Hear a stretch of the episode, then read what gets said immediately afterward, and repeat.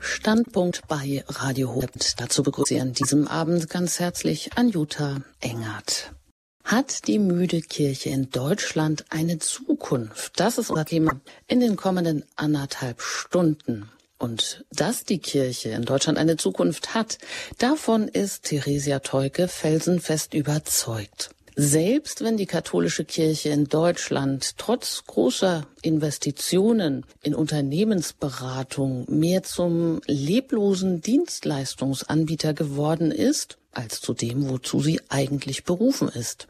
Ja, aber wozu ist denn die Kirche eigentlich berufen? Und wonach sehen sich die Menschen tatsächlich? Fragen, die auch die fünffache Mutter umgetrieben haben. Und ich zitiere sie aus ihrem Buch Die Kirche lebt. Kirche und Glaube schienen in meiner Kindheit so einfach. Ganz organisch wuchs ich im Glauben heran und erst Jahre später merkte ich, dass ich in einer alternativen Enklave der Glückseligkeit groß geworden war. Erzählt Theresia Teuke in ihrem Buch Die Kirche lebt. Als sie von zu Hause wegzieht, findet sie nur noch selten etwas von der Freude, der Kraft und dem Trost, die dem Glauben an Jesus Christus eigentlich entspringen sollten. Und sie macht die bittere Erfahrung, Christus nicht mehr dort zu finden, wo sie ihn immer gefunden hatte, nämlich in der katholischen Kirche. Schließlich hat sie nach langer Durststrecke und einem zweijährigen Aufenthalt in den USA mit ihrer siebenköpfigen Familie zurück zu den Oasen und den echten Quellen des Lebens gefunden.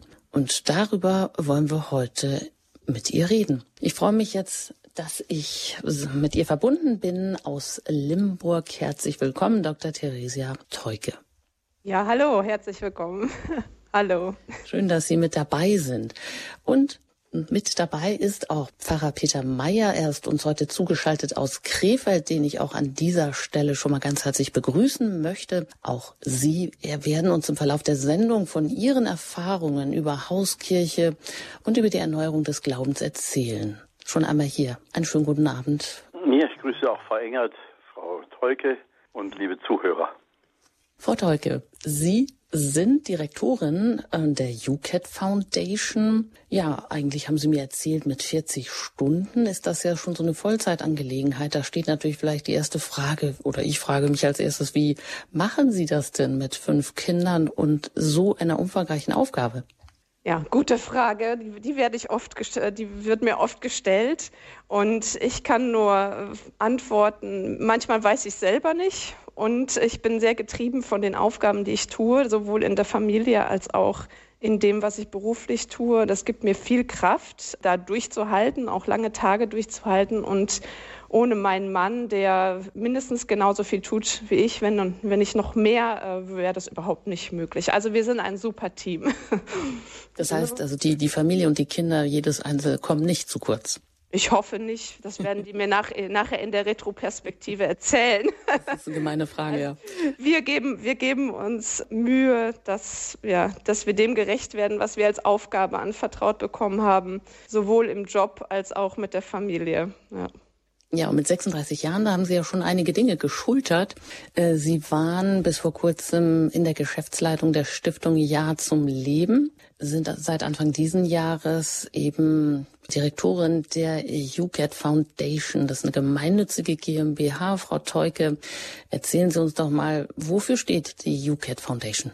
Ja, sicherlich kennen viele von Ihnen, äh, von den Zuhörern, das gelbe Buch, den UCAT der vor mehr als zehn Jahren inzwischen erschienen ist und der ein, quasi ein Jugendkatechismus der katholischen Kirche ist, auch von, vom Vatikan approbiert und auch von Papst Benedikt und Papst Franziskus äh, sehr stark unterstützt wurde und von Papst Franziskus wird. Es gibt inzwischen noch weitere Katechismen für Kinder oder bestimmte Sakramente werden in einzelnen Publikationen behandelt. Also wir sind ein Buchverlag, aber gleichzeitig auch ein Netzwerkpunkt für ein, ein ganzes Netzwerk an Menschen, die sich äh, ja der Katechese und der Glaubensweitergabe an die nächste Generation verschrieben haben. Also wir haben ganz lebendige Teams in Brasilien oder in Indien oder in Indonesien, Philippinen. Also wir können einmal rund um den Globus gehen und finden überall Menschen, die begeistert sind von der Lehre der Kirche und die den UCAT nutzen als Instrument der Glaubensvermittlung. Also eine neue Sprache wurde da ja gesprochen. Und wir kennen ja vielleicht den großen Katechismus der katholischen Kirche, der sehr, ja, erstmal viele Seiten und auch eine schwere Sprache ist. Und das wurde heruntergebrochen in Zusammenarbeit mit Jugendlichen, mit Eltern, mit Familien, je nachdem, welches Buch. Und damit kann man ganz wunderbar arbeiten, ja, und braucht nicht mal unbedingt einen Priester dafür, sondern kann sich selbstständig ja den Schatz, den Glaubensschatz der Kirche aneignen. Ja, das ist UCAT. Kann man sich damit vernetzen? Also wer jetzt zuhört und da vielleicht auch Interesse hat und denkt, oh, ich sitze hier vielleicht so ein bisschen einsam auf, auf einsamem Posten und das würde mich auch total interessieren, sich weltweit zu vernetzen, die Weitergabe des Glaubens, äh, sich dafür zu engagieren. Sie haben da eine interessante Internetseite auch, wo man auch mh, viele Materialien runterladen kann. Aber kann man auch Mitglied werden oder sich mit vernetzen oder irgendwie mit aktiv werden? Also in, ähm, das kommt ein bisschen auf die lokale Ebene an, wo man, wo man äh, stationiert ist und ob es schon quasi aktive UCAT-Gruppen gibt. In Deutschland findet man die manchmal in Gemeinden, also dass äh, Katecheten oder Priester, je nachdem wer da verantwortlich ist, ähm, den UCAT nutzen. Ähm, wir kennen jetzt aus Deutschland bisher noch nicht so, so Gruppen, wie wir die aus, aus Indien oder Afrika kennen, die sagen, hier, wir sind UCAT und wir machen Missionsarbeit. Wir kennen in Deutschland eher die, die großartige Gemeinschaften und ähm, Bewegungen der Neuevangelisierung, die den UCAT nutzen als Instrument. Aber das ist eine große Zukunftsaufgabe für uns als UCAT, die vielen Gruppen ähm, miteinander zu vernetzen. Im Prinzip bräuchten wir sowas wie Facebook für Katholiken, die sich dann auch virtuell leicht vernetzen können. Das ist zumindest in den sozialen Medien ist das schon möglich. Also wer da Interesse hat, muss sich bei Instagram mal einloggen oder die Daily App von UCAT herunterladen und dann ist man gleich in Kontakt mit Gleichgesinnten auf der ganzen Welt. Ja, zwischendurch haben Sie irgendwo auch noch zwischen fünf Kindern promoviert in Geschichte, aber Ihre aktuellen Tätigkeiten haben damit jetzt eigentlich nicht so viel zu tun, oder? Geschäftsleitung, Direktorin. Nee, aber ich, äh, eine Promotion bringt ja in vielerlei Hinsicht was. Also egal welches Thema man behandelt, man lernt strukturiert zu arbeiten und fokussiert zu arbeiten. Und also ich hatte ein großes, ich habe schon immer ein großes Interesse an, an Geschichte und ja und im Glauben. Jetzt äh, begegnet uns das wieder. Also jetzt auch für die Fragestellung, wie können wir Kirche lebendig machen? Wie können wir die müde Kirche munter machen?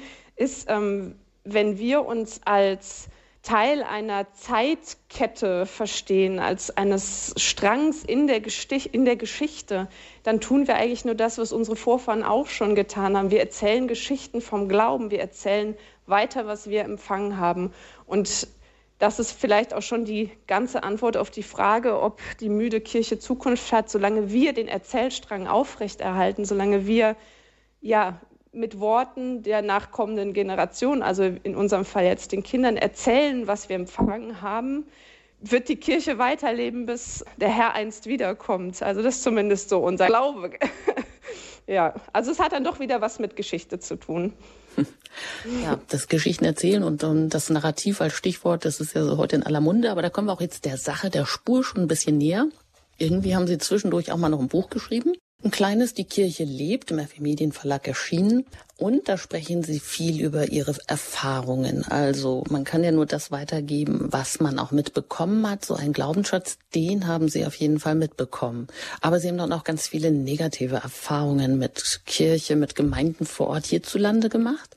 Aber fangen wir vielleicht mal von hinten an mit dem Positiven noch. Aktuell haben Sie ja so eine, ich würde sagen, so eine lebendige Hauskirche bei sich in Ihrer geräumigen Villa in Limburg initiiert. Erzählen Sie uns doch mal ganz kurz, wie laufen denn diese Treffen ab? Wer kommt da? Wie viele Leute kommen da? Was findet da statt? Ja, also es ist, fällt mir jetzt sehr leicht, weil wir just gestern Hauskirche hatten. Also wir treffen uns in der Regel einmal im Monat in einer sehr wechselnden Gemeinschaft. Also es sind immer man trifft immer wieder Leute wieder, die schon mal da waren, aber es sind von denen, inzwischen sind es, glaube ich, über 200, die, ähm, die in dem Verteiler sind, aber es kann natürlich nicht jeder so einen Nachmittag und einen Abend äh, auch immer erübrigen. Wir treffen uns in der Regel um halb vier zur Heiligen Messe. Ja, Sie haben es gesagt, wir haben also das Glück gehabt, ein sehr großes Haus zu kaufen, kaufen zu können Und da können wir vielleicht gleich nochmal zu kommen, wie wir zu dem Haus gekommen sind. Deshalb existiert bei uns auch die Hauskirche überhaupt. Also wir treffen uns, ähm, feiern die heilige Messe. Gestern haben wir einen wunderbaren Impuls von einem jungen Priester gehört zum Thema Osterkerze nach der heiligen Messe. Und die Kinder haben in der Zwischenzeit Osterkerzen gebastelt als Vorbereitung auf das Osterfest. Die waren dann räumlich getrennt von uns, sodass wir auch Zeit hatten, auch tiefer in die Themen einzusteigen. Und danach ist eigentlich, gibt es ein großes Buffet, jeder bringt was mit und ja, es ist eine lockere Erzählatmosphäre, in der sich ganz unterschiedliche Grüppchen mit ganz verschiedenen Themen herausbilden. Und manchmal sitzen wir bis zwei Uhr nachts und unterhalten uns wirklich über Gott und auch die Welt. Ja. Das hört sich wirklich nach lebendigem Glauben an. Was man ja sonst gerne so vorfindet, ist, man geht irgendwo in seine Kirchengemeinde und äh, wenn man Glück hat, dann kann man sich danach mit dem einen oder anderen noch unterhalten. Aber vielleicht gibt es auch viele Menschen, die sich danach sehnen, dass man das, was man feiert, Eucharistie, Gemeinschaft, Communio natürlich, ähm, ja, das ist natürlich was ganz Besonderes, also, aber dass man als Mensch einfach das organisch einfach noch weiterlebt, dass man danach sich noch trifft, gemeinsam isst, gemeinsam sich austauscht, Leben teilt. Genau, das findet aber hm, selten so statt. Das heißt, Sie haben auch gestern eine heilige Messe gefeiert, oder? Ja, also wir hatten eine heilige Messe und ja, je nachdem, wer da ist, äh, dann haben wir einen, der kann Klavier spielen, eine, eine kann sehr gut singen oder ähm, ich spiele meistens Geige, das ist so mein Talent, was ich mitbringe.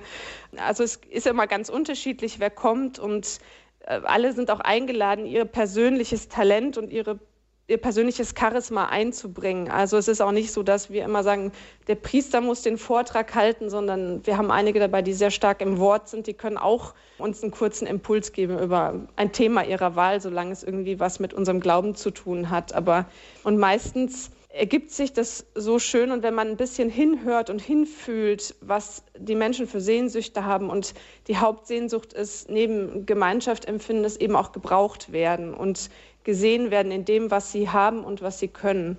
Und wenn man das erkennt, und das ist vielleicht die Aufgabe meines Mannes und von mir, zu erkennen, wofür können wir den Einzelnen einsetzen und ihm dann eine Aufgabe zuweisen. Wir haben lange gebraucht, um das zu verstehen und auch den Mut zu haben, den, zu sagen, hey, du kannst gut Brot backen, jetzt back doch mal das Brot, das sind die ganz profanen Dinge.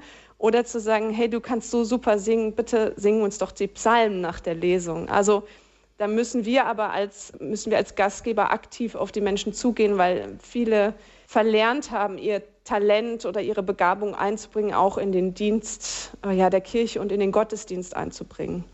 Wo haben Sie das gelernt? Ich glaube, Sie haben ja auch zwischendurch mal so eine Durststrecke durchlitten. Das ist wahrscheinlich auch wichtig, damit man dann vielleicht den Mut entwickelt und überhaupt ähm, zu so einer lebendigen Idee, zu einer Hauskirche kommt, wenn man eben, wenn man vielleicht auch große Sehnsüchte hat. Sie haben ja 2017, 2018 berufsbedingt in den USA verbracht, mit der ganzen Familie dort gelebt.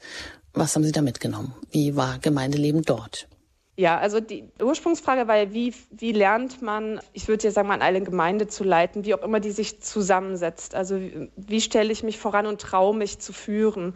Ich glaube, bei uns ist es so, dass wir ganz starke Vorbilder hatten, sowohl in der Kindheit, Sie hatten, haben das eben vorgelesen, die Oase der Glückseligkeit. Also wir hatten einen sehr starken Pfarrer in der Gemeinde, der genau darauf geachtet hat und das konnte, also die, die Menschen einzeln beim Namen zu rufen und einzeln in, in die, ins Gemeindeleben hineinzuführen. Wir haben äh, das in unseren Elternhäusern erlebt und auch zum Teil natürlich auch verweigert, aber auch angenommen. Im, im Endeffekt muss man sagen, angenommen. Und dann haben wir in den USA gelebt, eine Etappe und haben dort Gemeinde wiederentdeckt, wie wir die in unserer Kindheit erlebt haben. Also mein Mann und ich, wir kommen sogar auch noch aus derselben Gemeinde. Und dass da ein Pfarrer ist, der nicht zur Hauptaufgabe hat, die Gemeinde jetzt zu verwalten im Sinne von ja, Finanzen überwachen, sondern hinzuschauen, wie der einzelne aktives Gemeindemitglied werden kann. Und das haben wir wieder erlebt, sodass man wirklich sagen kann, in der Gemeinde, in der wir waren, hatte jeder eine Aufgabe. Und das hat uns so beeindruckt. Und wir wurden auch direkt in Woche 1 eingespannt, dass, dass wir gesagt haben, oh, so muss eigentlich Kirche, da müssen wir auch in Deutschland wieder hin zurückkommen, damit wir lebendig bleiben. Ja. Das sagt Dr. Theresia Tolke. Sie ist fünffache Mutter, Direktorin der UCAT Foundation. UCAT, das kennen Sie vielleicht den Jugendkatechismus, aber das, da gibt's noch viel mehr dazu darüber, ein ganzes Netzwerk über die Welt verteilt, wo man sich für die Katechismus, für die Weitergabe des Glaubens ganz neu auch mit neuen Materialien einsetzt. Und wir sprechen heute hier im Standpunkt bei Radio Horeb über die Frage, hat die müde Kirche in Deutschland eine Zukunft? Und Dazu hat auch die äh, Frau Teuke ein Buch geschrieben, Die Kirche lebt. Sie hat sich da auseinandergesetzt, auch mit vielen mh, hm, ja, Momentaufnahmen hierzulande, wie Glaube, Gemeindeleben, wie sie es erfahren hat und gibt dann aber auch immer Impulse und Ausblicke und Fragen an jedem, äh, am Ende eines jeden Kapitels mit an die Hand zum Nachdenken, zum Anregen, auch, dass wir selber initiativ werden. Ja, Sie haben hier bei Radio Horeb eingeschaltet Ihrer christlichen Stimme. Sie haben auch immer die Möglichkeit, sich dann im Verlauf der Sendung mit Ihren Fragen hier einzuschalten. Ich gebe schon einmal die Hörernummer durch. Das ist die 089 517 008 008. Und nach einer kleinen Musik geht's hier gleich auch weiter mit den Erfahrungen von Theresia Tolke über Hauskirche.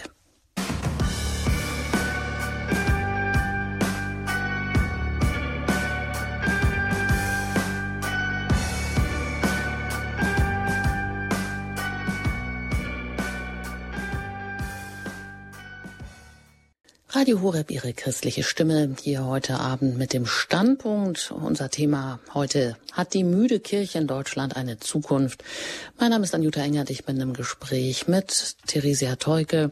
Sie ist fünffache Mutter, sie ist Autorin von Die Kirche lebt und Direktorin der UCAT Foundation, einer gemeinnützigen GmbH und UCAT, den Jugendkatechismus, den kennen Sie vielleicht und da können Sie sich gerne weiter informieren. Frau Teuke, Sie haben uns gerade erzählt, dass Sie in Ihrer Kindheit so eine ganz lebendige, eine heile Kirchengemeinde erlebt haben ja so ein bisschen wie ein auf einer Insel der Glückseligen, wo wirklich jeder aktiv mit in die Gemeinde einbezogen war. Sie hatten einen Pfarrer, der das wirklich, ähm, der einfach dazu vielleicht berufen war und der ein Händchen dafür hatte. Und aber als sie dann aus das eigen, die eigene Heimat verlassen haben oder dann angefangen haben zu studieren, da haben sie so keinen lebendigen Glauben mehr gefunden und sie haben sich auch innerlich wie abgestorben gefühlt.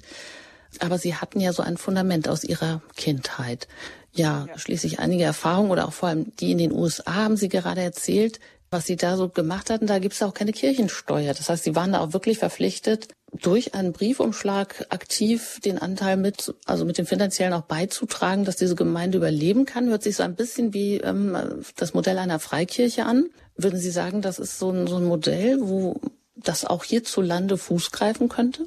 Also das will ich jetzt nicht beurteilen. Ich will einmal die Vorteile nennen, die wir vom Gefühl her hatten. Also wir kannten ja dann die Situation in Deutschland, wo gut vom Gehalt geht dann ein Anteil ab in den Kirchensteuern und dann schmeißt man vielleicht noch mal ein paar Euro in die Kollekte und wenn dann gute Aktionen sind von Miserio, Missio, was, was so ist, so als Sonderkollekten, wirft man noch mal ein bisschen mehr rein. Also und ansonsten brauchten wir uns keine Sorgen zu machen, dass die Heizung läuft in der Kirche oder dass es einen Kaffee gibt, der auch noch kostenlos ist nach der Messe. Also so das, das war so das Gefühl, wo wir herkamen.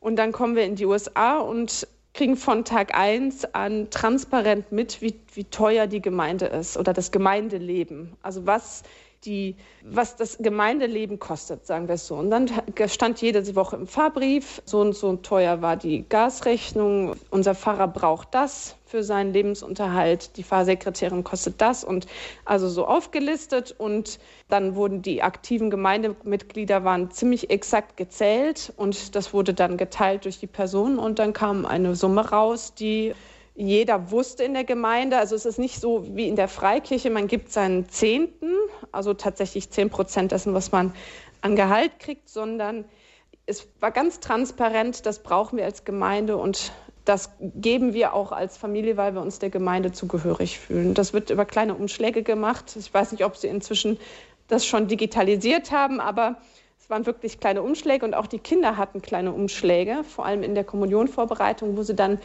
wie sie wollten, einen kleinen Teil ihres äh, Taschengeldes auch abgeben konnten, vielleicht ähm, ja ein Quarter oder ich nicht viel. Ja? Also da kamen dann immer mal ein paar Dollar zusammen. Das wurde dann aber auch verkündet und so haben auch schon die Kleinen gemerkt, ja gut, das kostet was und das ist unser Beitrag dazu. Und das Wunderbare war, wenn dann mehr Ausgaben kamen, dann wurde das deutlich gemacht, hier, die Gemeinde will sich, will sich was anschaffen. Was waren das zum Beispiel neue Stühle fürs Pfarrheim? Das kostet uns 7000 Dollar. Und dann wurde ein extra Spendenaufruf gemacht und dann wurden die 7000 Dollar auch relativ schnell beigebracht, weil die Menschen verstanden haben, wenn wir nichts geben, dann gibt es auch keine neuen Stühle. Also es war sehr transparent und das haben wir sehr genossen und wirklich auch gerne unser, unseren Beitrag gezahlt, weil ja, es ist klar, dass es das Ganze drumherum nicht umsonst gibt. Die Kirche ist eben auch ein Gebäude. Ja, genau. Wenn man das jetzt hier so einführen würde oder man, also man kann, glaube ich, gut nachvollziehen, dass wenn Gemeindemitglieder plötzlich Verantwortung haben, dass sie sehen, wohin das Geld fließt, dass sie dann oder dass sie, wenn sie mit einbezogen sind mit dem, was sie auch einbringen, dass sie dann plötzlich auch ein ganz anderes Interesse hätten. Aber was war denn für Sie so die zündende Idee zu sagen, wir wollen, wir fangen jetzt hier was anderes an oder wir finden einfach so nicht diese lebendige Quelle des Glaubens in der Gemeinde vor Ort? Was, was war die zündende Idee oder das Erlebnis zu sagen, ja, jetzt sind wir dran, jetzt machen wir selber was? Also es war eine Begegnung, die jetzt tatsächlich zur Hauskirche geführt hat. Wir sind dann äh, wieder abberufen worden von der Firma meines Mannes. Wir sollten nach Hause kommen und wir ja, waren doch traurig auch, weil wir uns wirklich wohlgefühlt haben da und vor allem auch in der Kirche, weil wir, also für uns ist nämlich immer die Frage, was ist für uns Heimat und das ist da, wo wir in, in der Kirche ja Communio finden, Gemeinschaft finden und in der Familie natürlich, aber ein großer Anteil. Also wir haben uns sehr beheimatet gefühlt, vor allem durch den religiösen Aspekt der USA und mussten nach Hause und ich hatte über Monate eine methodistische ähm, Bible Study Group, also eine Bibelstudiergruppe beobachtet, die jeden Donnerstagmorgen in einem Café im Ort gesessen haben. Und dann bin ich, habe ich sie angesprochen, habe gedacht, so jetzt am Ende muss ich mal mit denen sprechen und habe hab gesagt, wie wunderbar, dass sie hier sogar in der Öffentlichkeit Bibel lesen. Und dann kamen wir ein bisschen ins Gespräch und habe ich gesagt, oh nee, jetzt muss ich wieder nach Deutschland zurück in die müde, lahme Kirche und die reiche Kirche und bei uns fehlt so dieses Engagement. Und dann hat er gesagt, jetzt hör auf, dich zu beklagen Do it yourself, das war so dieses, dieses Schlagwort, do it yourself, invite the families to your home.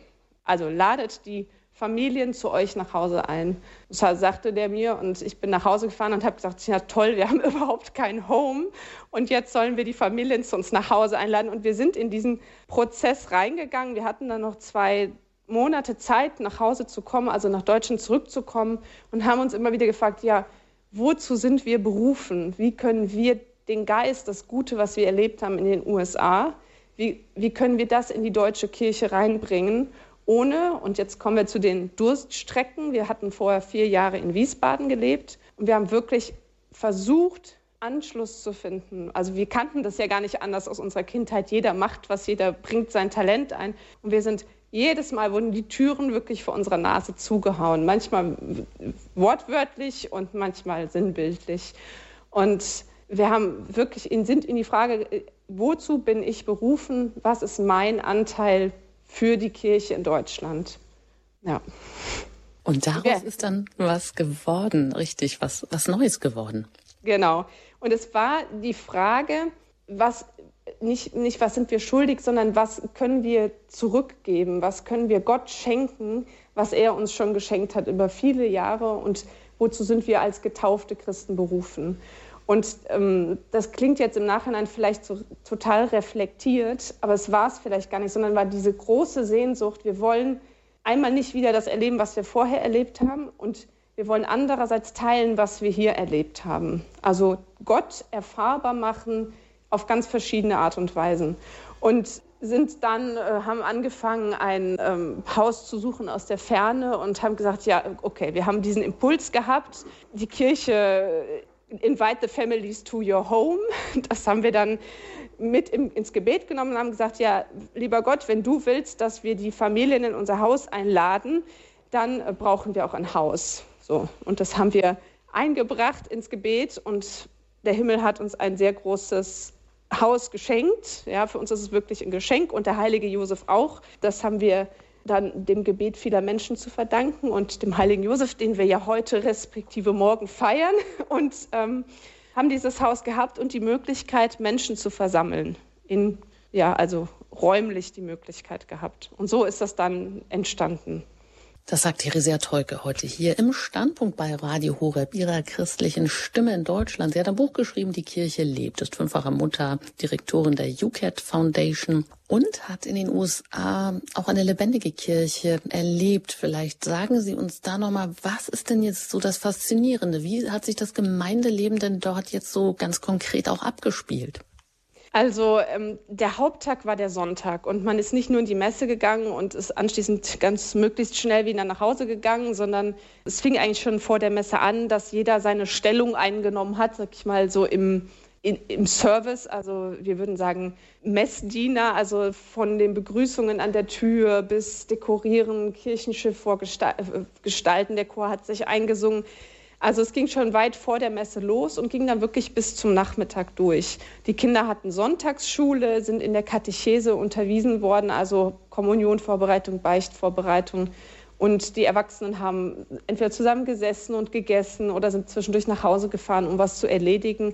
Aber im Prinzip ist, hat sich das meiste am Sonntag abgespielt, weil die Amerikaner eben doch sehr, sehr, sehr viel mehr noch arbeiten als die Deutschen und man wirklich noch weniger Zeit hat, unter der Woche was zu tun. Aber sie waren wirklich bereit, von der wenigen Zeit, die geblieben ist, sonntags, ja, den Sonntag dem Herrn zu schenken.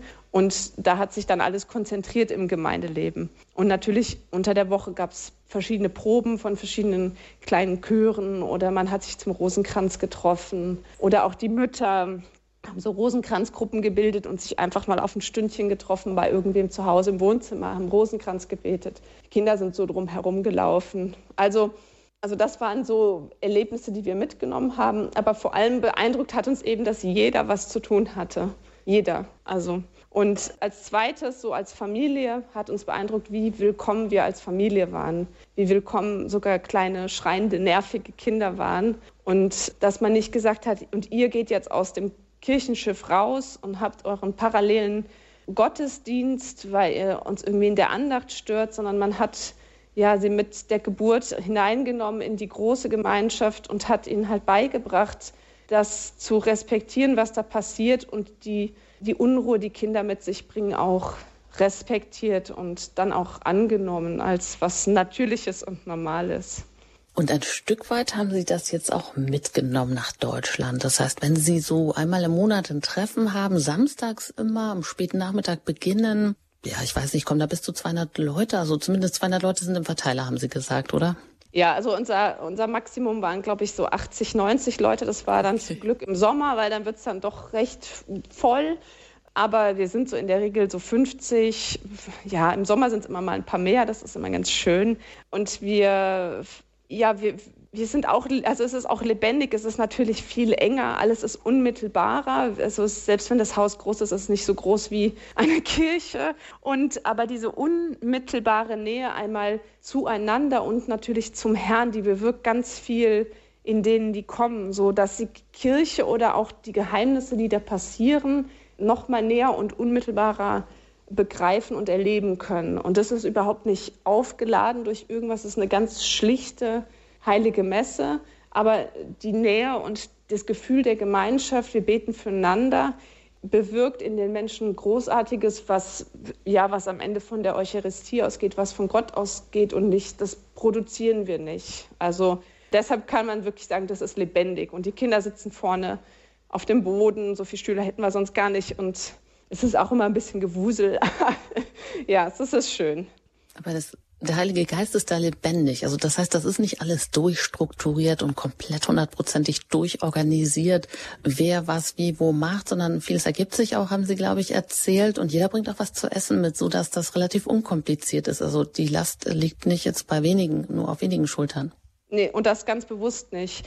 Weil, also erstmal, unsere Aufgabe ist, also ich sehe mich dann immer wirklich eher als Küster oder ja als Hauswirtschafterin.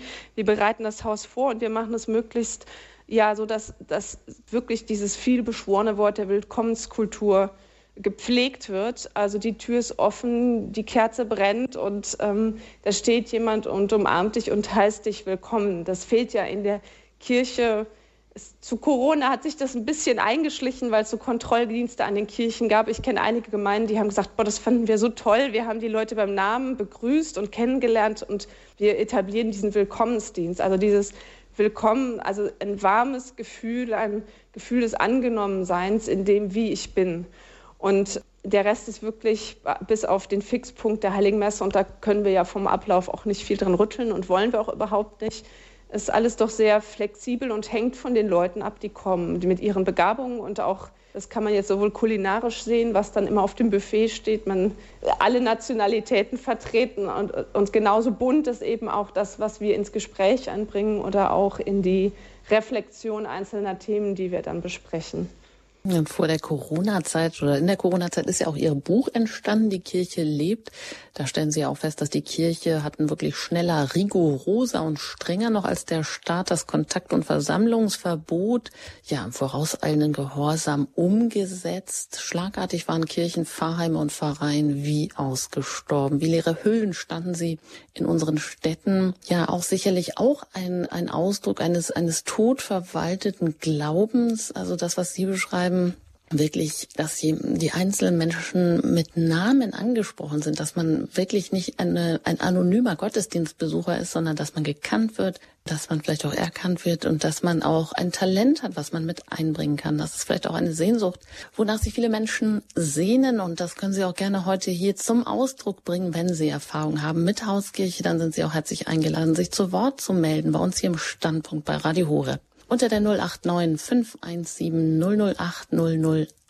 Vielleicht rufen Sie auch außerhalb von Deutschland an. Dann wählen Sie zuerst die 0049 und dann die 51, nein, Entschuldigung, dann noch erst die 89 und dann die 517 008 008. Also nochmal die Hörernummer, das ist die 089 517 008 008. Ja. Und wen wir heute noch hier mit im Boot haben, das ist ja wie schon angekündigt Pfarrer Peter Meyer aus Krefeld. Sie sind vielleicht auch vielen bekannt durch Exerzitien, die Sie auch bei Radio Horeb immer und regelmäßig geben.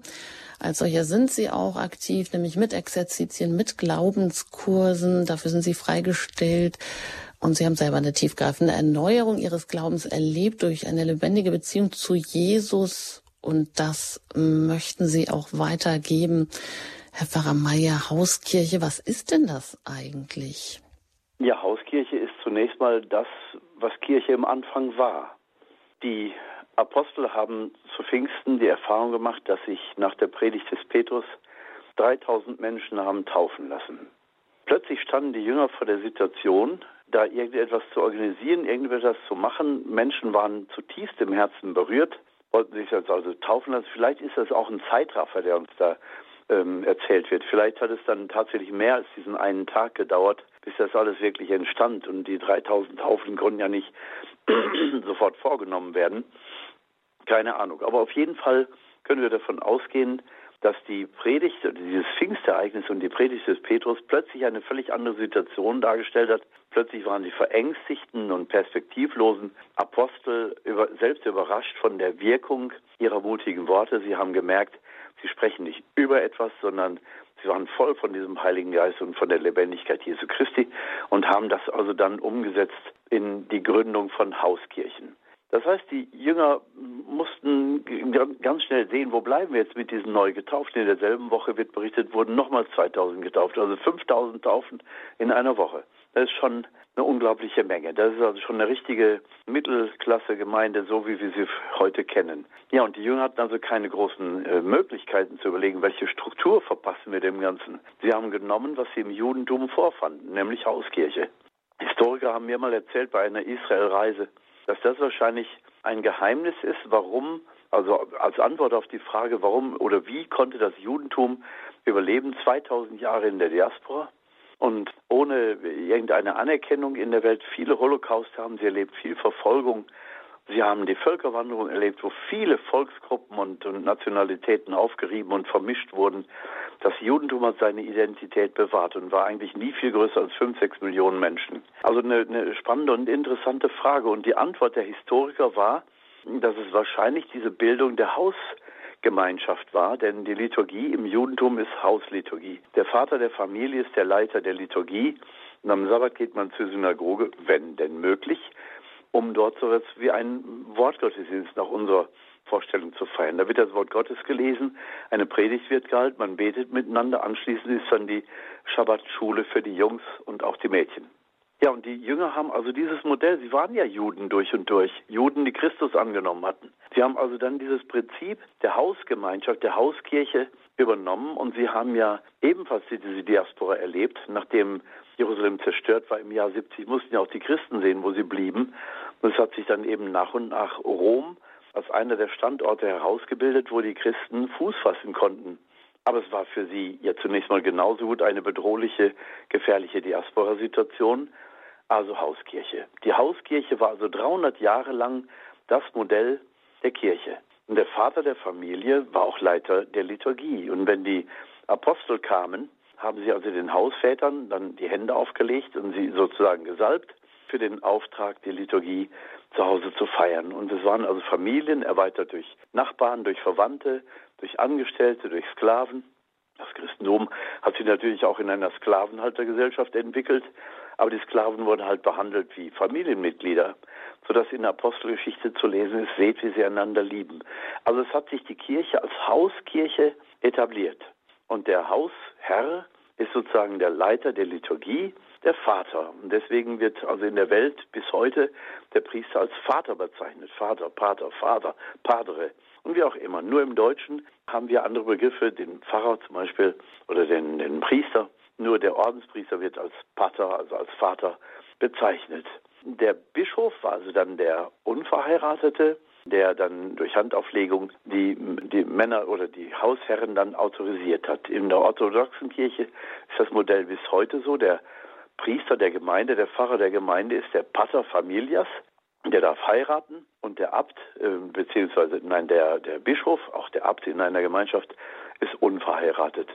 Also dieses Modell aus der Urkirche ist dann so, hat sich 300 Jahre lang entwickelt, bis mit der Christianisierung unter Konstantin dem Großen eben die Großgemeinde eingeführt wurde. Aber ich habe gelesen, dass die Hauskirchen nicht auf einmal abgeschafft waren, sondern sie haben parallel weiter existiert.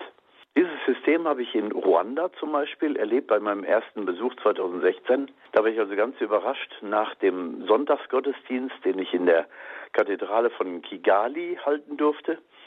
Der Bischof war nicht da. Ich sollte also die Messe feiern und ähm, dann auch predigen. Und ich war überrascht, dass im Stundentakt wirklich Messen gefeiert wurden und jede Gottesdienstgemeinschaft hatte ihren eigenen Chor. Und es war immer ein großes Willkommen, ein großes Hallo vor der Kirche, die, die kamen und die, die fertig waren mit dem Gottesdienst, nächste Messe.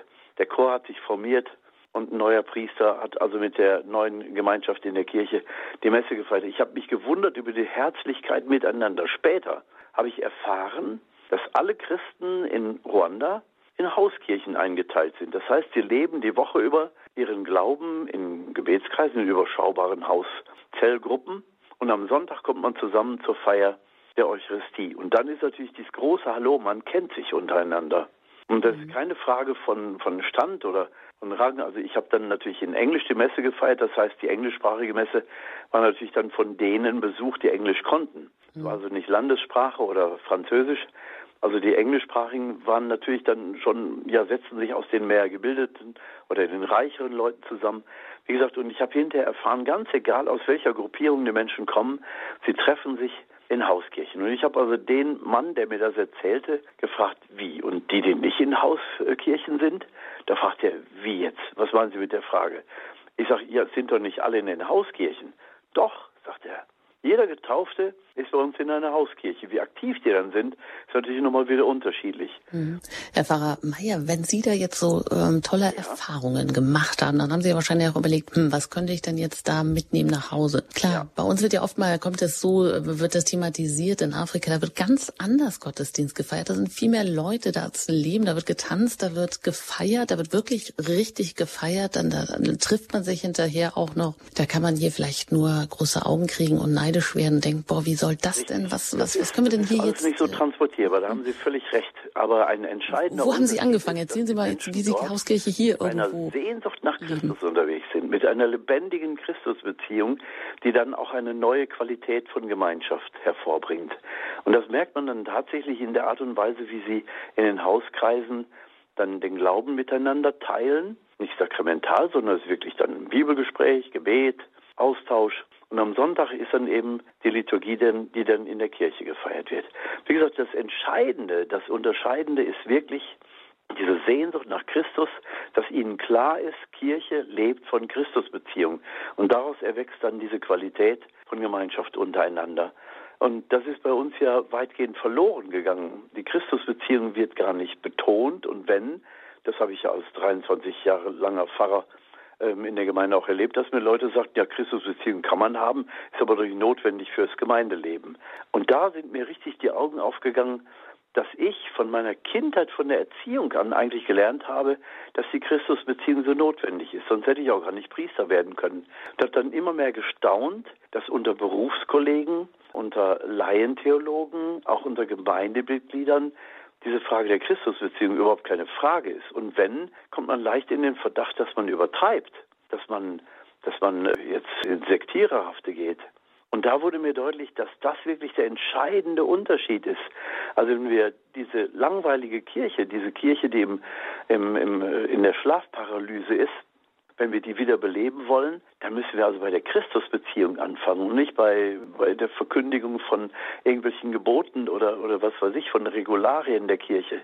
Die Christusbeziehung ist wirklich das, A und O. Und ich habe diese, mhm. diese Erfahrungen mit Hauskirche dann auch an verschiedenen Stellen hier bei uns machen dürfen. Wir hatten über Jahre von 2001 bis 2020 eine ja, Hauskirche, kann man sagen, in einer Gemeinde im nördlichen Teil des Bistums Münster, einer Privatfamilie, die ihr, ihr Obergemach, wie sie es nannten, den ganzen Dachboden zur Verfügung gestellt haben. Da haben wir Monat für Monat, einmal im Monat, immer am ersten Montag des Monats, haben wir uns getroffen.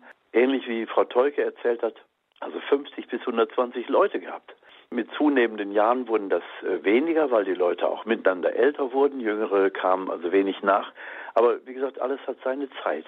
Aber wir haben wirklich unglaublich viel Freude und Motivation erlebt. Der Lobpreis war großartig. Der Austausch. Wir haben also äh, fast nie die Messe gefeiert, weil wir nicht ins Liturgische eingreifen wollten, dann hätten wir die Genehmigung des Pfarrers gebraucht. Das wollten wir gar nicht. Wir haben in der freien Initiative von Gläubigen uns einfach versammelt. Und in also einer, das soll dann auch keine Konkurrenzveranstaltung sein zum Gemeindeleben vor Ort. Das wäre jetzt noch meine Frage, ja. vielleicht auch noch mal ganz kurz an Frau Teuke, ja. ähm, wie man wie man denn damit dann umgeht. Ja, also ich zwei Punkte, die mir jetzt bei der Ausführung von Pfarrer Meier ähm, einfallen. Und zwar, er, er, hat gesagt, ja, die Hauskirche lebt durch die Christusbeziehung. Und das war auch eine Ursprungsfrage, die wir uns gestellt haben in der Erziehung unserer Kinder. Wie bekommen, wir hatten ja nicht nur um uns selber Angst, als wir nach Deutschland zurückgegangen sind, so was passiert mit unserer eigenen Seele und wie, wie, viel Durst wird sie wieder haben, sondern auch die, die Kinder und unsere Verantwortung als christliche Eheleute, die auch großzuziehen im Glauben. Und ähm, das Zweite Vatikanische Konzil, das beschreibt die Hauskirche ja als, ja als äh, Familie, als den ersten Ort, wo die Kinder mit christlichen Inhalten mit Jesus in Kontakt kommen. Also Eltern als Glaubensbote für ihre Kinder. Also das Vatikanische Konzil interpretiert die Hauskirche noch eher auf den Nukleus, auf den familiären Nukleus. Und wir haben aber gleichzeitig immer das Sprichwort im Ohr gehabt, ähm, um ein, das ist afrikanisch, gell? um ein Kind zu erziehen, brauchst du ein ganzes Dorf oder so, so ähnlich geht das. Und für uns war es genau. immer, um ein Kind katholisch-christlich zu erziehen, brauchst du eine ganze Gemeinde. Das war unsere Erfahrung aus der Kindheit. Und wir haben gesagt, wir können nicht nur unsere eigene kleine Hauskirche machen und das ist schön und wir machen ja auch tägliches Gebet mit unseren Kindern und auch Katechese, das machen wir alles ja unter uns, aber wir müssen das auch weiten, weil eben die Erfahrungen der vielen, ja und dieser Leib und viele Glieder, den es ja gibt, dieses Bild als Kirche mit Leib und vielen Gliedern. Wir brauchen eben auch die kleinen Finger und die Augen und was es alles so am Leib gibt. Und die Kinder brauchen das auch, um groß zu werden. Und genauso brauchen das auch die Kinder anderer Leute. Und jetzt habe ich just Ihre Frage wieder vergessen in meiner Ausführung zur Christusbeziehung. Ja, ja, sehr gut auf jeden Fall schon mal. Also um ein Kind katholisch zu erziehen, da braucht es eine ganze Gemeinde, nicht nur ein ganzes Dorf, auch eine ganze Gemeinde. Und wie macht man das jetzt, dass man, man kommt ja dann automatisch in so ein Konkurrenzverhalten zur Gemeinde vor Ort. Also wie beginne ich, wie fange ich denn jetzt an, Menschen, die Sehnsucht nach mir haben, nach dieser so einer tiefen Christusbeziehung, da jetzt mal anzufangen, mich zu treffen, Menschen überhaupt zu finden, zu gruppieren, mein Haus zu öffnen und trotzdem vielleicht aber noch sonntags eben in die Gemeindemesse zu gehen oder das jetzt nicht nur so als Konkurrenz zu sehen? Ich, der Glaube ist ja, wie die Liebe erwächst, ja, also indem wir uns vergeben und verschenken. Und ähm, ich sehe das überhaupt nicht als Konkurrenz und mein, weil wir ja nicht, wir werben ja nicht irgendwem was ab. Wir haben also bewusst den Samstag gewählt und Pfarrer Meier hat ja auch gesagt, dass sie äh, bewusst auch den Montag oder einen anderen Tag als den Sonntag gewählt haben, weil wir natürlich, wir glauben an die Kirche im Dorf, ja, sowohl das Gebäude als wir glauben auch an die Gemeinden, die entstanden sind über wirklich, wir können ja sagen, über Jahrhunderte in Deutschland. Ja, die, die Kirchen, in die wir gehen, sind ja uralt und da wurde schon immer gebetet und das wollen wir gar nicht anders. Wir, Im Gegenteil, wir wünschen uns, dass unsere Hauskirche wieder überfällig wird, damit die ganzen leeren, wunderschönen Gotteshäuser gefüllt werden und ähm, darin gebetet wird. Aber wir haben halt erkannt, wir können nicht darauf warten, dass uns die Schlüssel gegeben werden zur Kirche. Das ist wirklich so, äh, es geht wirklich manchmal um ganz alberne Dinge. Die Kirche ist leer und man will den Schlüssel, um mit mehreren Familien zu beten. Und man kriegt den Schlüssel verweigert. Wir können darauf nicht warten, weil bis wir den Schlüssel kriegen, sind die Kinder aus dem Haus und wir haben, wir haben den Zug verpasst, ja.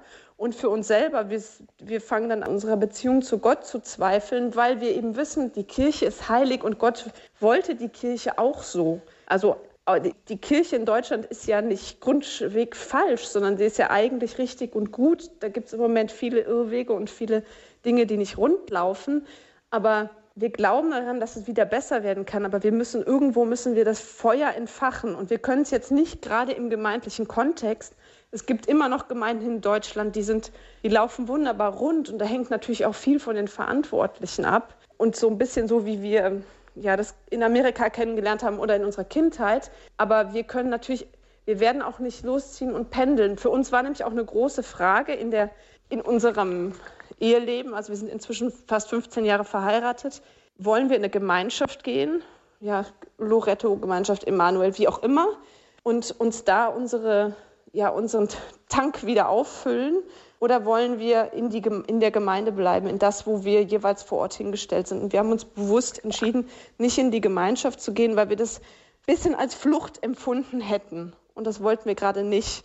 Und die Hauskirche ist auch keine Flucht. Es ist ein Ersatzangebot und es war, ist ein bisschen, das eine ist die Kirche und wir sind so ein bisschen das Verheim, auch wenn wir hier Messe feiern. Aber hier ist der Ort, wo wir uns versammeln können und wo zwischenmenschliche Begegnung stattfinden kann. Und wir haben eben das Glück, dass wir auch die heilige Messe feiern können.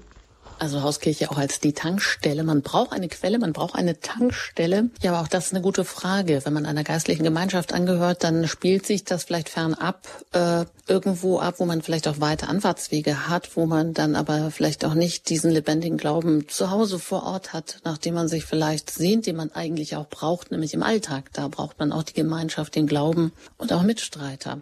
Ja, wie geht Ihnen das, die Sie uns hier zuhören, die Sie eingeschaltet haben? Hat die Müde Kirche in Deutschland eine eine Zukunft? Wie ist Ihre Meinung? Und was haben Sie für Erfahrungen? Haben Sie auch schon Ihre Türen einmal geöffnet? Haben Sie vielleicht Erfahrungen gemacht mit Gebetskreisen, wo Sie gesagt haben, das, was vielleicht kompliziert ist oder was ich in der Gemeinde irgendwie nicht schaffe anzuleihen oder sei es auch ein Alpha-Kurs, das habe ich jetzt einfach mal auf mein Zuhause verlagert. Ich habe angefangen, da jemanden einzuladen. Vielleicht ist daraus was gewachsen. Ja, das wäre ganz gut, wenn Sie uns Ihre Erfahrungen mitteilen. Denn nur so können wir ja auch miteinander eben genau diese Erfahrungen teilen und weitergeben und auch uns gegenseitig bereichern. Also rufen Sie uns gerne an unter der 089 517 008 008. Wenn Sie außerhalb von Deutschland anrufen, dann wählen Sie zuerst die 0049 und dann die 89517 008 008. Ja, und nach einer Musik geht es dann hier auch gleich weiter mit der Frage, hat die Müde Kirche in Deutschland eine Zukunft? Wie können wir anfangen, uns zu erneuern? Wie können wir Christus in den Mittelpunkt stellen? Wie können wir Hauskirche leben? Auch Pfarrer Meyer hat da noch einige interessante, ja, Initiativen, von denen er berichten kann.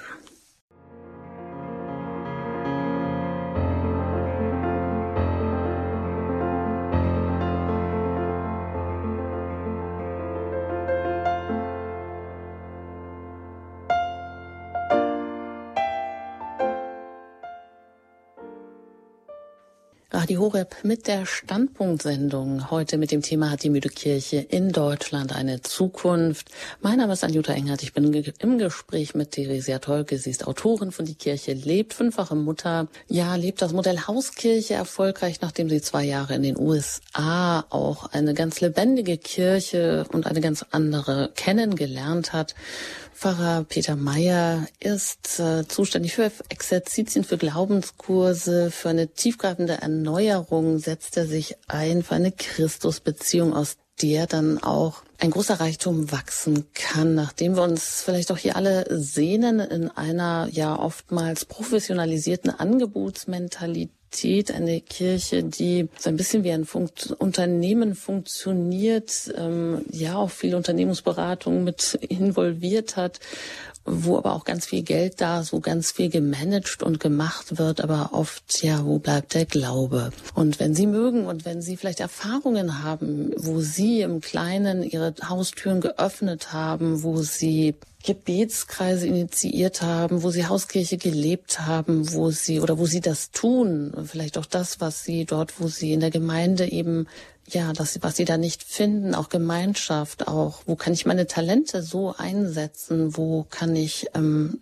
auch genau diesen Christus anbeten. Rufen Sie uns gerne an hier unter der 089517008008. Und das hat Frau Kanzia aus Berlin getan. Mit ihr bin ich jetzt hier verbunden. Schönen guten Abend hier in der Sendung. Guten Abend.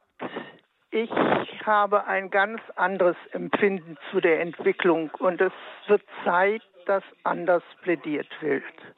Das, was wir hier hören, ist eine nette Tat.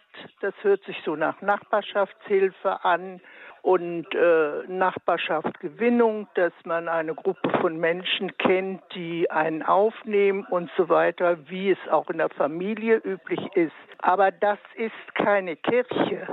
Die Kirche hat einen Auftrag gekriegt vor 2000 Jahren, einen bindenden Auftrag. Und unsere Zeit augenblicklich, die versucht, diesen bindenden Auftrag der Kirche loszuwerden. Und sie lässt sich sehr viel, die Menschen lassen sich sehr viel einfallen. Das hört sich sehr gut an. Aber wenn da was wegbricht von solchen Gemeinschaften kleinen, dann stehen die anderen nackt da. Da ist nichts mehr. Eben kam so die, äh, die Sache, dass man ja gar nicht die Möglichkeit hat, mit der Kirche zu reden. Da will man den Schlüssel haben und dann kriegt man ihn nicht. Ja, aber warum redet man nicht mit einem Pfarrer, der eine Pfarrei hat, über diese Dinge und bittet ihn, das in seine Kirche einzubeziehen und sich dort nützlich zu machen und nicht Eigenexistenzen zu gründen? Woran unsere. Kirche heute krankt, ist diese Zersplitterung. Und wenn das wir das nicht aufhalten werden, wird Ihre Frage. nichts mehr da sein. Und wir gehen einer Zeit entgegen. Sie haben das sicher in den Nachrichten auch gehört, auch in den christlichen Nachrichten, dass sich diese radikalen Gruppen überall äh, in der Welt breit machen und das Christentum bekämpfen und versuchen auszumerken. Dafür hilft keine Gruppe von, von sich wohltuenden Leuten oder wohlfühlenden Leuten, sondern dazu gehört wirklich eine Kirche, die dagegen steht. Und wenn wir diese Danke, Kirche Frau Kanzler. Wir geben das an dieser Stelle erstmal weiter an, ja, an Frau Teuke. Ja, Natürlich. gerne.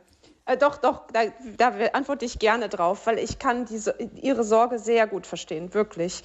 Die Angst der, ja, so was Sektiererisches, jeder macht im Haus, was es will.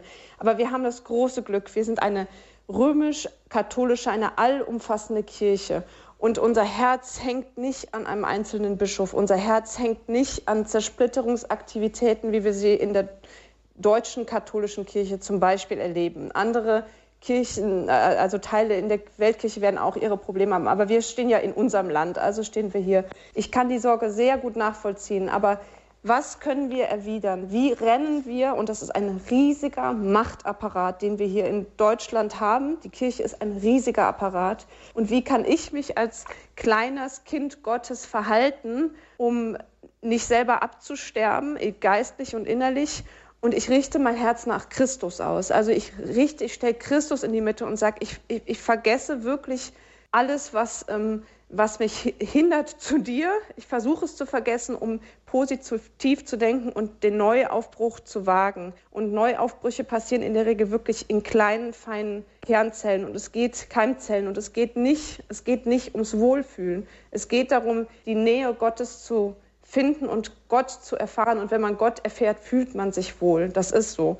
Und ähm, ich möchte Ihnen vielleicht Mut machen an der Stelle, selber eine kleine Hauskirche zu gründen. Nicht, in, nicht als Ersatzangebot und, und wir haben mit Priestern auf Priestern geredet und gesagt, hier mit den Pfarrern geredet, mit den Gremien geredet. Man muss ja durch viele Gremien durch in Deutschland in der Kirche. Das haben wir alles getan. Es ist nicht so, dass wir sofort ab in unser Haus gegangen sind. Der Schritt ist auch schwer, ja, das ist nicht so einfach getroffen, sondern dass sie sich versuchen zu überlegen, was ist mein Talent, was kann ich einbringen für die Kirche, mal unabhängig von der Institution und von der Leitschnur und der Richtlinie, die wir brauchen und die wir von Rom auch hoffentlich aus kriegen, ja, und von der Tradition und der Geschichte, die die Kirche hat. Also der Schatz ist unwahrscheinlich groß.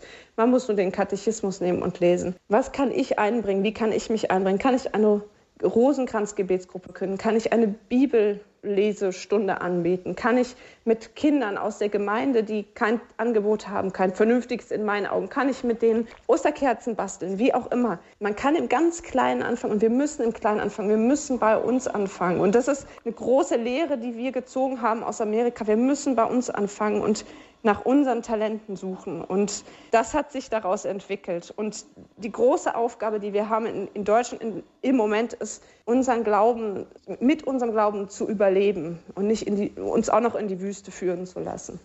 Ja, danke. Herr Pfarrer Mayer, äh, Sie dazu noch kurz? Ja, mit meinen ersten Ausführungen, äh, wo ich ein bisschen in die Geschichte, in die Anfangszeit der Kirche geschaut habe, äh, will ich ja nur deutlich machen, also die Hauskirche ist ja nicht etwas Weltfremdes oder etwas äh, neu erfundenes, sondern das ist das ursprüngliche System von Kirche. So ist Kirche entstanden. Damit will ich Mut machen, parallel zu einer Entwicklung in der Kirche, wo wir doch sehen, dass Gemeinden so riesig fusioniert werden, dass wir 50.000er und 60.000er Gemeinden haben. Ganze Städte im Ruhrgebiet zum Beispiel werden zu einer Gemeinde mit einem Pfarrer, der es leitet und dann ein Laienteam an der Seite ähm, viele Leute, und ich komme durchs ganze Land mit den Exerzitien, viele Leute erzählen mir, ich kriege keine Beziehung mehr zum Pfarrer und zur Gemeinde. Ich sehe den armen Kerl, der sich die Beine ausreißt und ich möchte nicht schuld an seinem Herzinfarkt sein. Wenn ich einen Termin möchte, kriege ich den in dreieinhalb Wochen. Die Realität, die die Leute empfinden, ist so, sie sehen, wie die Pfarrer sich mühen, wenn sie dann noch motiviert sind, das Ganze zu tun. Seelsorgeangebote werden reduziert. Und die Menschen stehen da mit großen Augen und sind erwartungsvoll und, ähm, und äh, werden also nicht bedient, Fragen werden nicht beantwortet und das erzählen mir Leute scharenweise. Und das ist doch eine Situation, die nicht erbaulich ist und die auch nicht irgendwie äh, ermutigend ist und, und perspektivisch ist da die Frage, wie wird das denn weitergehen? Werden die Gemeinden in der Fläche, so wie wir sie kennen, dieses ganze, diese ganze Krise der Kirche überhaupt überleben? Ich kann aber nicht warten, bis irgendetwas sich zum Positiven hm, wendet, sondern ich bin mit meinem Glauben vor Gott verantwortlich.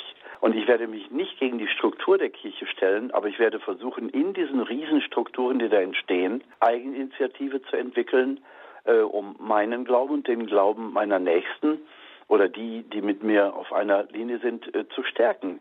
Ich stehe mit meiner Verantwortung vor Gott.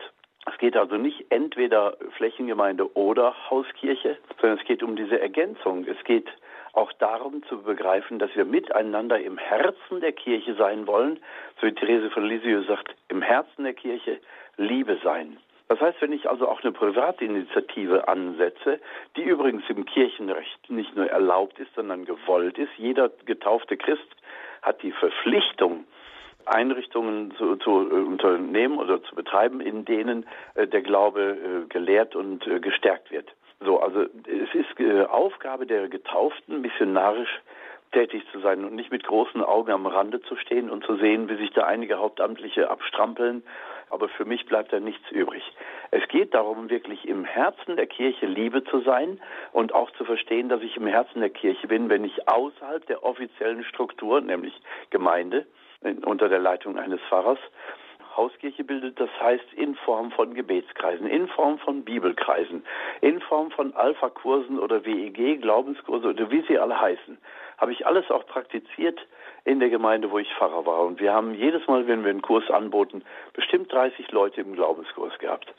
Also es ist schon ein Team von, von 14, 15 Leuten, die das alles vorbereitet haben, die sich dann auch mit mit zitternden Knien teilweise bereit erklärt haben, auch mal so, so kleine Referate und, und Vorträge im Religiösen zu halten. Also wirklich, die Menschen sind miteinander auf diesem Weg gewachsen und es war eine Freude, dieses Miteinander zu erleben. Gut, da war ich jetzt als Pfarrer dabei, aber so viel ist auch möglich, wenn, wenn man den Pfarrer informiert, ihn bittet, das zu genehmigen und man setzt einfach an.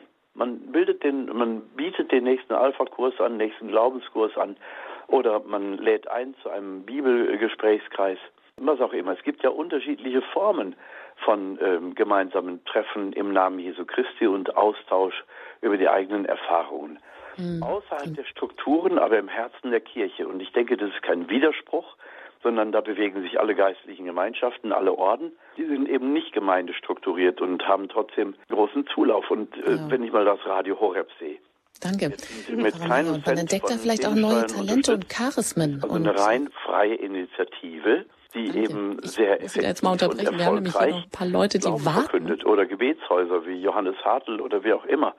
Oder Machen wir mal einen kurzen Punkt. Sie kommen gleich nochmal zum Zuge. Alles liturgische Formen oder, oder Gebetsformen, die eben nicht in die Gemeindestruktur passen und trotzdem im Herzen der Kirche sind. Also ich glaube, wir müssen den Mut mhm. entwickeln, so eine Vielfalt auch zu entwickeln und daran auch mitzuarbeiten, freie Initiativen zu gründen, die, wie gesagt, nicht mal genehmigungspflichtig sind und vom Kirchenrecht sogar äh, gewünscht bzw. vorgeschrieben sind. Ja, danke. Gut. Weiter geht's mit Herrn Schenk und mit dem bin ich jetzt aus dem Ruhrgebiet verbunden. Ich grüße Sie hier in der Sendung. Sehr schönen guten Abend, Frau Mayer, Frau Tolke und Frau Engert. Mir geht es darum, Deutschland war äh, in Jahrhunderten ein geistig hochstehende, ja, hochgehendes Volk. Nur in den letzten äh, Jahrzehnten hat sich das herausgefiltert, dass man sich von dem Mainstream so beeinflussen lässt und dass äh, vor allen Dingen von den ja, Priestern und Bischöfen sich da auch noch von angesteckt werden lässt.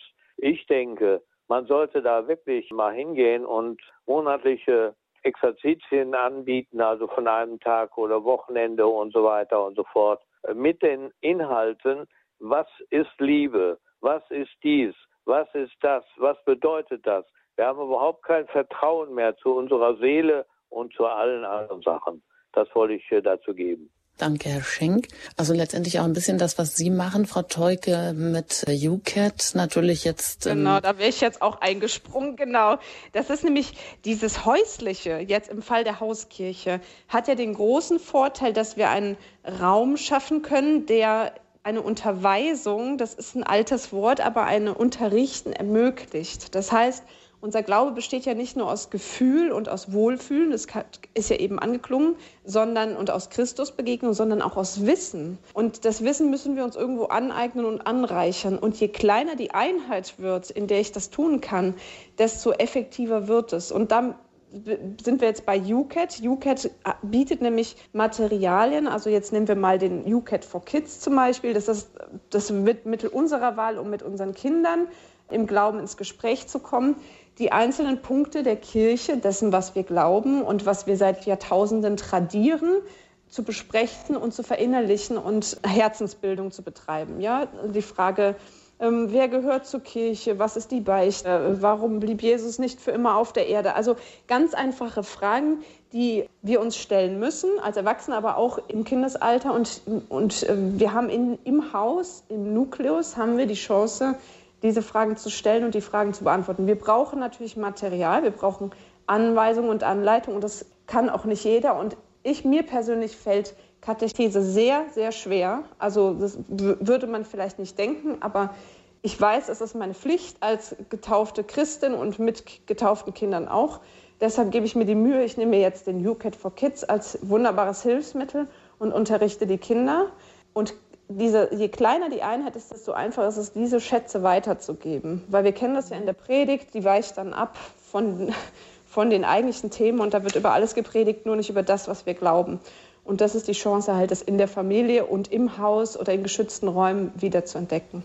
Genau, und der Schenk, der hat natürlich jetzt noch bei Priestern angesetzt. Das ist ja auch die Frage, wie bildet man Priester aus, damit sie eben nicht so Dienstleister werden, sondern eigentlich äh, Seelenführer, damit sie auch andere führen können, so wie Sie das auch gesagt haben, auch ein Gefühl dafür entwickeln, wie kann ich denn andere mit einbeziehen, ihre Talente wecken und so weiter. Ja, mag da ganz kurz. ja ich äh, gerne. Ich sage da gerne was zu.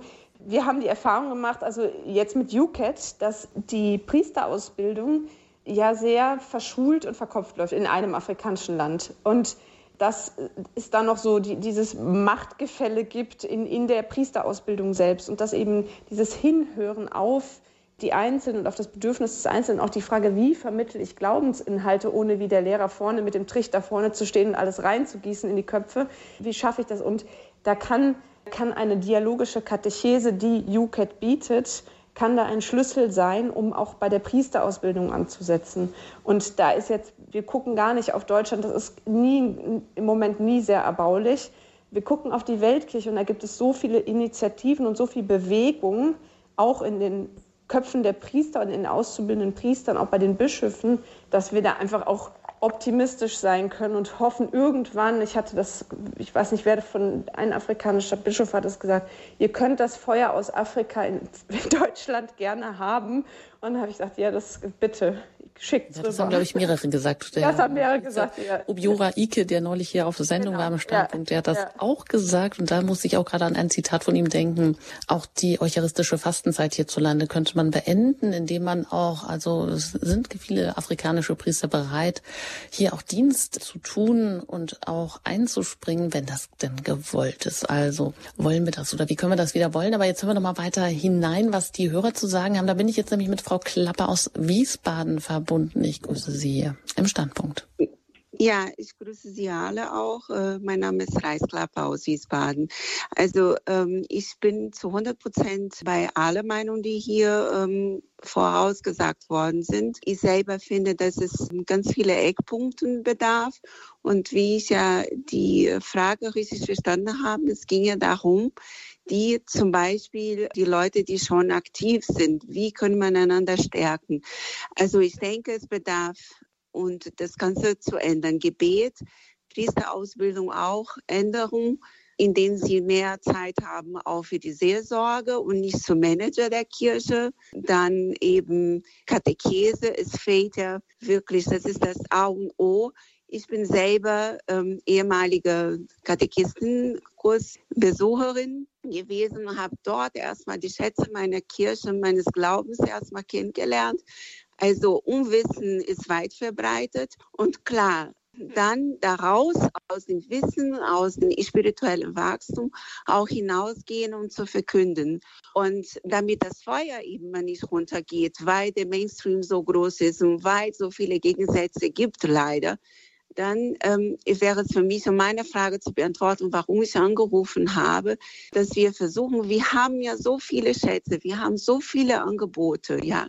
Und was wir jetzt bemerkt haben, ist, dass die Zeit ist, wichtig wäre dann auch für die, die auf dem Weg sind, die, die versuchen, die Talente auszunutzen, um irgendwas selber für die Kirche zu tun, sei es in Hauskirche, sei in Gebetskreise, sei in irgendwelchen Glaubenskurse, damit wir auch mal standhalten, dass wir uns gegenseitig stärken, auch mal versuchen, eine Vernetzung zu kreieren, damit wir eben auch nicht äh, doppelte Sachen anbieten. Mhm. Innerhalb haben Sie da vielleicht ein Beispiel auch, Frau Klapper, dass Sie vor Ort auch irgendwo vernetzt sind, dass Sie so oder eine kleine Initiative Richtung Hauskirche oder Gebetsgemeinschaft selber auch schon gemacht haben? Also es, es geht darum, dass man nicht vergisst, auch sich gegenseitig zu stärken. Darum geht es. Und das wäre halt eben wichtig, dass man auch mal versucht, interne, hinter der Kulissen sozusagen auch durch gegenseitigen Stärkung, Gebete, Treffen, auch mhm. mal eben, wie gesagt, die Feuer, die Flamme halt am Leben zu halten, ja. Danke, Bevor man sich verausgabt und. Sachen halt, die, ja, genau. Danke. Vielleicht ganz kurz, Herr Pfarrer Meier, dazu. So Vernetzung, wie, wie können wir uns besser vernetzen? Vielleicht haben wir gar nicht viele Leute vor Ort oder wir wissen es nicht. Aber wie können wir uns besser vernetzen? Ja, Vernetzung ist ja ein ganz wichtiges Stichwort in einer Zeit, wo wir spüren, dass die, die wirklich Christus suchen, die Antworten auf Glaubens- und Lebensfragen suchen, dass diese, diese Vernetzung immer wichtiger wird und wir können nicht damit rechnen, dass in, im nächsten Häuserblock oder um die Ecke herum Menschen meines, meines Sinnes sind, sondern ähm, ich muss also wirklich auch anfangen, über die Gemeindegrenze hinaus, über das Lokale hinaus zu schauen und äh, Menschen zusammenzuführen oder einzuladen, mit denen ich den Glauben wirklich teilen kann, mit denen, mit denen ich den Glauben wirklich so leben kann, dass er mir selber auch hilft, mit Freude in dieser Zeit Christ zu sein. Also der Glaube alleine, alleine gelebt, wird nicht die Strahlkraft haben, hier haben kann. Wir sind erschaffen als Gemeinschaftswesen. Wir sind aufeinander verwiesen. Aber manchmal, ich denke an eine Frau, die mal zum Gespräch kam, die kam aus Wiesbaden, sagte mir, ich bin hier neu zugezogen und ich will wirklich den Glauben leben, aber ich erlebe so viel Trockenheit und eine Stadt ist so anonym und so groß. Ich weiß überhaupt nicht, wie ich hier an Leute rankommen soll. Dann habe ich gesagt, Sie müssen es im Gebet einfach Gott hinhalten. Ja, tue ich doch schon. Ja, aber Sie müssen einfach im Vertrauen dranbleiben. Gott, du wirst mir die Menschen zuführen, die für mich im Glauben, in der Glaubenspraxis auch wichtig sind. Und dann habe ich gesagt, und der Glaube muss einfach ganz kindlich sein. Und, und, kann sein, dass die nächste Person, die hier jetzt reinkommt zum Gespräch, dass die aus ihrer Stadt kommt und genau dasselbe sucht. Da guckte sie mich groß an. Ja, hm, ja, gut, mal sehen. Das Gespräch war irgendwann zu Ende. Die nächste Frau kommt rein, fängt ganz ähnlich an und dann habe ich sie gefragt, sind Sie zufällig aus Wiesbaden? Ja. Und ich habe die Tür sofort wieder aufgemacht, die vorige Frau reingerufen, habe gesagt, kommen Sie, kommen Sie.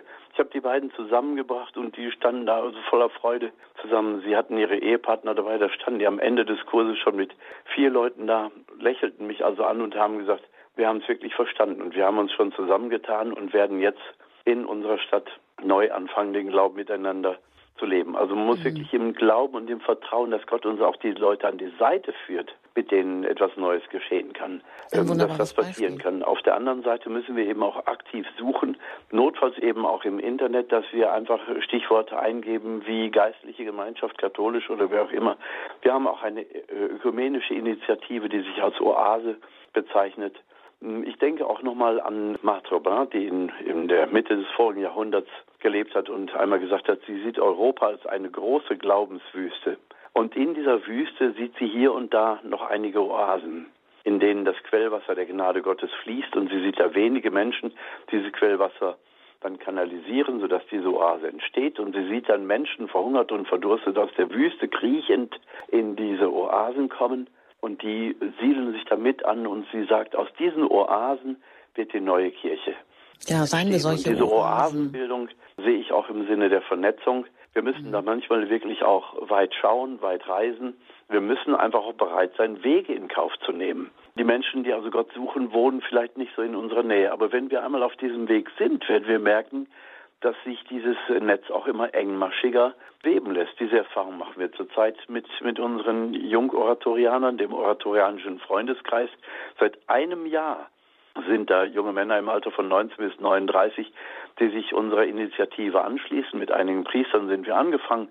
Seit einem Jahr sind wir dabei und jetzt haben wir heute Nachmittag gerade noch wieder in Köln ein Treffen gehabt. Da waren drei junge Männer dabei, die noch nie dabei waren. Die waren voll geschwisterlich integriert und ich bin auch ziemlich sicher, dass sie auch weiter mit einsteigen wollen. Es ist also eine Suche da, gerade auch unter jungen Menschen. Man muss dann einfach auch offen sein, diese Suche selbst in Kauf zu nehmen und aus dem Gewohnten auszusteigen um dann eben den Pool zu finden, die Oase zu finden, die mich selbst im Glauben ermutigt und wo ich mich selber mit meinen mhm. Angeboten auch einbringen kann. Also ja, Vernetzung. Also Koreanische Gemeinschaft, danke. Frau Meier, da machen wir einen Punkt, sonst kommen die beiden Verbleibenden nicht mehr hier zu Wort, die sich auch noch gemeldet haben. Verbunden bin ich aus Freiburg, nämlich jetzt mit Herrn Mack. Guten Abend hier in der Sendung. Schönen guten Abend, liebe Frau Teuke, liebe Frau Engert, lieber Pfarrer Meier.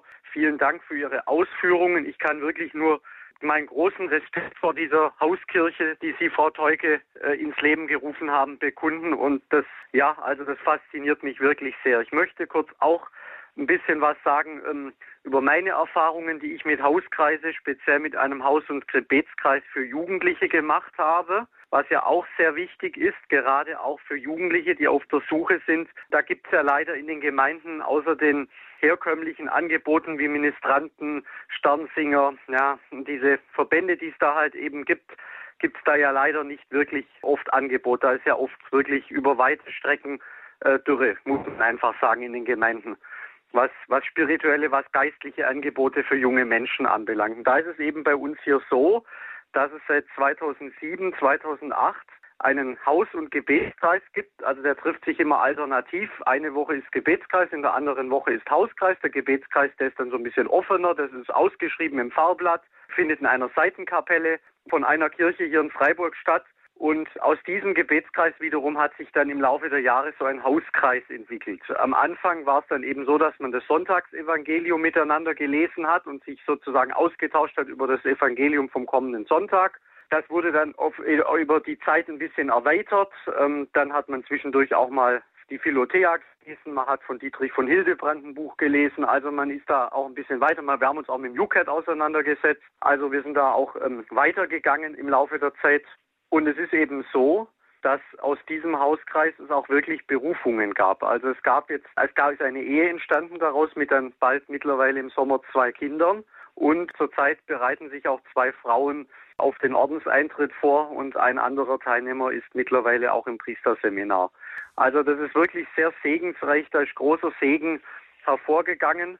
Und ich denke wirklich, dass solche Initiativen wichtiger werden, wie es Pfarrer Meier auch gesagt hat. Und es kommt wirklich auf die Vernetzung an. Und da kann ich ihm auch nur recht geben, wenn er sagt, da müsste man auch weitere Wege in Kauf nehmen oder müsste weitere Wege gehen, ja. Mhm. Herr Mack, sagen Sie uns vielleicht noch, wo das in Freiburg stattfindet? Das sage vielleicht? ich sehr gerne. Das ist in der Pfarrei St. Martin. Ja, die ist ja auch bekannt dafür, dass die ist bekannt, war auch schon auf Radio Horeb. Genau, also Gebetskreis ist ausgeschrieben und da kann man dann auch Kontakt knüpfen und wir freuen uns immer über neue Teilnehmer, die zu uns kommen. Sehr schön. Vielen Dank, Herr Mack, dass Sie das, dass Sie uns das berichten. Alles Gute Ihnen weiterhin dabei und wer da jetzt vielleicht auch mitgehört hat, also St. Martin in Freiburg in der, in der Stadt, äh, genau. direkt am Rathaus ist das, glaube ich, noch? Nee, nicht direkt. Genau, ganz genau am Rathausplatz. Absolut ja, zentral. Wunderbar. Alles Gute Ihnen weiterhin und Dankeschön. ja, auch, dass Sie größer werden und dass Sie da auch eine Oase Danke. weiterhin sein können. Auf Wiederhören. Alles Gute Ihnen. Auf Wiederhören. Schönen Abend noch. Danke Ihnen auch. Ja, und weiter geht's noch mit einer Hörerin aus dem Bistum Trier aus Remagen, mit der ich jetzt hier noch verbunden bin. Ich grüße Sie hier in der Sendung. Ja, ich grüße auch alle. Grüß Gott. Ich möchte jetzt kurz anfangen und zwar das immer schlecht sprechen über die Politiker und über die Bischöfe und alles das zog mich so runter, dass ich also fast schon entmutigt war. Ich hatte, ich bete so viel und immer das Schlechte, Negative. Dann habe ich äh, Gott gefragt, ich, ich möchte das muss geändert werden bei mir. Und zwar habe ich angefangen mit einer Beichte vor der, in der Fastenzeit und bat Jesus alles Negative in mir zu durchbrechen. Ich will mit den alten Gewohnheiten aufhören und neu anfangen. Und dann habe ich auch in der Bibel die Bibel aufgemacht. Und was war? Gebet im Gottesdienst von 1. Timotheus Kapitel 2. Und das möchte ich jetzt mal ganz kurz, also nur ein Abschnitt davon. Zuallererst fordere ich die Gemeinde zum Gebet für alle Menschen auf zum Bitten und Flehen, zu Fürbitten und Danksagungen, besonders für die Regierenden und alle, die Macht haben. Wir beten für sie, damit wir in Ruhe und Frieden ein Leben führen können, das Gott in jeder Hinsicht ehrt und das von und das auch von Menschen geachtet werden kann. Das ist gut und es gefällt Gott, unserem Retter. Er will ja, dass alle Menschen gerettet werden und die Wahrheit erkennen, denn es gibt nur einen Gott und nur einen Vermittler zwischen Gott und den Menschen. Das ist Jesus Christus, der Mensch wurde und sich selbst als Lösegeld für alle ausgeliefert hat. Damit wurde zu Recht zur rechten Zeit das Zeugnis erbracht, dass Gott die Menschen retten will. Und dafür hat, und dafür hat er mich als Verkünder und Apostel eingesetzt. Und das hat, äh, jetzt höre ich auf, und das hat mir so die Augen aufgemacht. Ich habe gesagt, wie habe ich gebetet? Ich will jetzt gar nicht das Negative mir anhören. Ich will einfach Gott bitten, den Heiligen Geist. Und ich muss sagen, ich war jetzt am Freitag bei einem Treffen mit Pater Meyer und während der Aussetzung spürte ich so eine Kraft, die mir sagte, los, jetzt mit Jesus, die Toten, die, die geistig tot sind, auferwecken, Jesus bitten, dass er die Blinden heilt, die die Tauben heilt. Und wirklich alles mit Jesus, im Na in dem heiligen Namen Jesus, wir können so viel erbitten. Und der Heilige Geist, der ist der Vernetzer. Er kann Menschen erreichen, die ich gar nicht kenne. Und er kann die Herzen aufmachen und, und ein Durst nach Gott äh, reinsetzen. Und so habe ich also, äh, ich könnte noch viel mehr sprechen, mhm. aber vielleicht ist das so eine Anregung von mir. Ja, wunderbar, ich glaube, das, das ist das beste Schlusswort, was Sie uns da mit auf den Weg geben. Ganz, ein ganz herzliches Dankeschön an Ihren Beitrag. Alles Gute Ihnen nach Remagen, ja, das können wir, glaube ich, jetzt hier an den als ähm, Schlusssatz hinstellen. Alles Negative durchbrechen, mit den alten Gewohnheiten auch brechen. Das ist ja wahrscheinlich auch das Schwierigste, wenn wir was Neues anfangen wollen, auch die Christusbeziehung in der Gemeinde erneuern wollen, das bei uns im Haus tun möchten, die jemanden ansprechen, das erfordert immer Mut, das Alte mal aufgeben und den Heiligen Geist als Vernetzer einsetzen. Ja, auch wenn die Apostel was gemacht haben, sie haben sich immer erst im Gebet getroffen, bevor sie aktiv geworden sind. Und sie haben gefastet, also sie haben sich zurückgezogen und haben auch gehört, aber waren eben sehr aktiv im Gebet. Und vielleicht können wir da wieder viel mehr erwarten. Ja, das möchte ich Ihnen aber auch beiden noch ein Schlusswort möglich machen. Ein ganz kurzes, zwei Minuten haben wir noch. Frau Teuke, wie können ja. wir die Menschen ermutigen? Also ich nehme äh, aus dem Gespräch auch sehr viel mit und wollte noch mal sagen, um dahin zu kommen, müssen wir das Kreuz auf uns nehmen. Das kommt so oft vor. Und wenn wir das Kreuz nehmen, und in der Fastenzeit ist es passend, und gerade der Beitrag war super, und das vor Gott und Gott hinhalten und sagen, hier, das ist, das bin ich, das kann ich, und jetzt mach du was damit. Ich mach mich zu einem Werkzeug in deiner Kirche, dann wird Gott das tun und manchmal haut es einen richtig um, wie er es tut. Und noch ein Punkt zur Vernetzung. Man muss nicht auf das super Website-Portal warten, wirklich nicht. Wir müssen einfach anfangen, die kleinen Schneebälle zu nehmen, die wir finden. Radio Horeb ist das beste Beispiel. Also vielen Dank schon mal an der Stelle. Ein großes Vernetzungsportal. Dann die Tagespost abonnieren, New-Magazin bestellen, die Webseiten der geistlichen Gemeinschaft durchgucken und dann haben wir ein, ein großes Netzwerk, was wir schon anzapfen können und der Rest ergibt sich von selbst. Wir werfen uns die Bälle zu und dann wachsen wir und persönlich und auch vielleicht in der Anzahl der Gläubigen wieder und können Christus in die Mitte stellen und ihn verehren. Ja, danke, Frau Teuke. Ganz kurz noch, Herr Pfarrer Meier zum Abschluss. Ja, bevor wir irgendetwas tun, ist es wichtig, glaube ich, mit Jesus elementar werden. Gerade jetzt die Fastenzeit, diese 40 Tage, Jesus in der Wüste. Es ist ihm wichtiger als Wasser und Brot, die Verbundenheit mit dem Vater deutlich zu machen und sich da zu, zu zementieren. Und ich glaube, dass das eben auch das ganz Wichtige ist für uns alle, die wir Christus suchen, die wir Gemeinde erneuern wollen, dass wir eben nicht auf unsere Tat, unsere Ideen setzen, sondern in erster Linie auf diese Verbundenheit mit, mit Christus und durch ihn mit dem Vater, also im Gebet wirklich beim Herrn sein und dann wirklich darauf zu vertrauen, dass er uns führt und dass er uns auch ausrüstet mit allem, was wir dafür brauchen. Amen.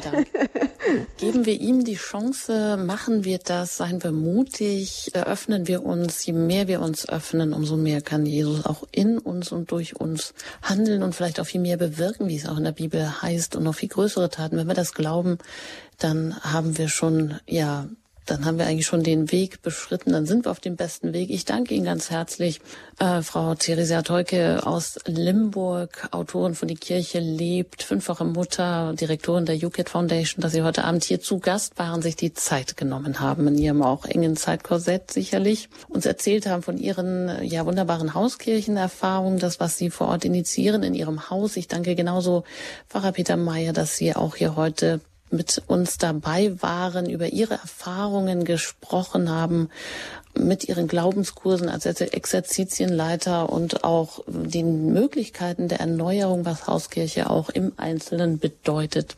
Ja, alles Gute Ihnen beiden und gerne auch auf Wiederhören. Dankeschön. Ja. Gute Nacht. Gute Nacht.